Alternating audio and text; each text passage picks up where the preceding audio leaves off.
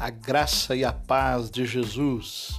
Aqui é o pastor Carlos Jones e esse é o seu podcast Vida do Pastor. E hoje o nosso devocional trata do evento mais importante para o cristianismo, a Páscoa. Ouça e seja abençoado.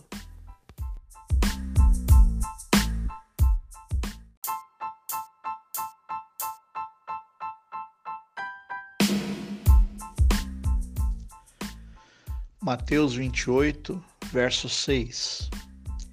Ele não está aqui, ressuscitou, como tinha dito. Venham ver o lugar onde ele jazia. Esse texto, irmãos, é o convite do anjo. O anjo que, após um terremoto, e um anjo que, de aparência reluzente, rolou a pedra do sepulcro e convidou as mulheres que lá estavam para ver o lugar onde Jesus tinha sido colocado. Essa é a maior das evidências de que Jesus Cristo ressuscitou. É interessante nós notarmos, amados, que nos evangelhos narra-se o fato de haver um destacamento do exército romano para proteger o sepulcro de Jesus, para evitar que os discípulos pudessem roubar o seu corpo e espalhar a notícia que ele havia ressuscitado. E o exército romano era um exército poderoso. Com toda certeza, eles estavam preparados para inibir qualquer tentativa nessa direção.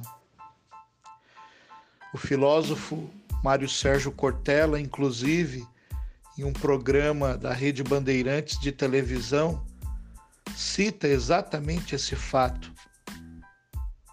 Quando exibiu-se o programa Será que Jesus existiu realmente? no canal Livre, ele cita esse fato por quê? Porque exatamente é esse fato que vai corroborar para nós compreendermos que o que aconteceu ali foi algo sobrenatural. O corpo de Jesus não poderia ter sido tirado de outra forma, senão pelo ato miraculoso, glorioso da ressurreição. Aquelas mulheres convidadas pelo anjo chegaram até aquele sepulcro para o embalsamar, mas tiveram a grata surpresa. Diz o texto que elas ficaram amedrontadas, porque ele havia ressuscitado. Aquilo que durante o seu ministério Jesus Cristo mesmo anunciou estava agora acontecendo. A dor da sexta-feira da humilhação, da crucificação, da morte, a ausência aos olhos humanos de Jesus no sábado, agora é transformada em esperança, a esperança viva de um Cristo vivo. Aleluia! Que possamos, nessa data, verdadeiramente glorificar e exaltar ao Senhor e entregar a cada dia mais as nossas vidas a Ele. Nesses tempos que estamos vivendo, talvez nunca se olhou a Páscoa realmente como ela é.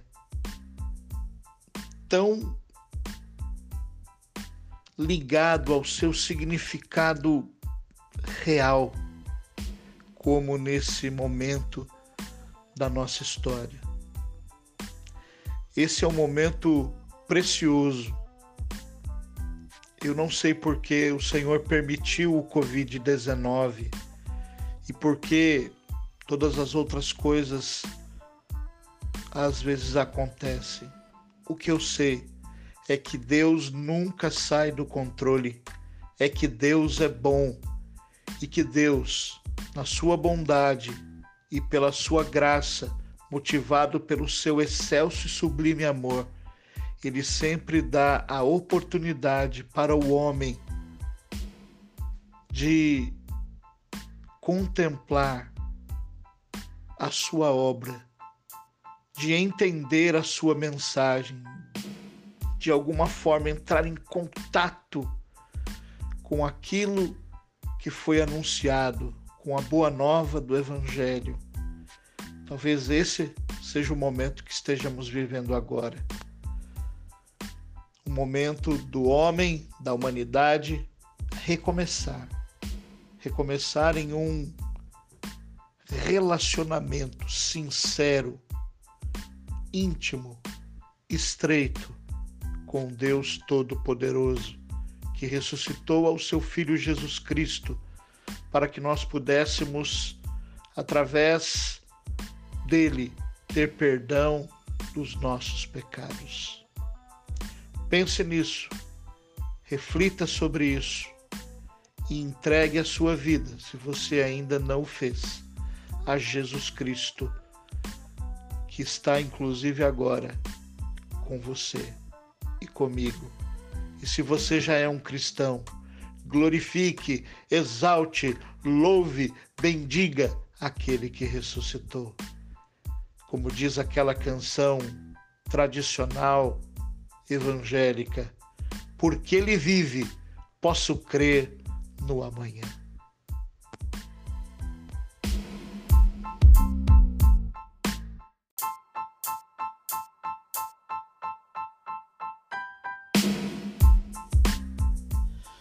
Glória a Deus, ele vive, ressuscitou. E porque ele vive, como nós já dissemos, nós podemos crer no amanhã. Porque ele vive, temor não há. Oh, aleluia!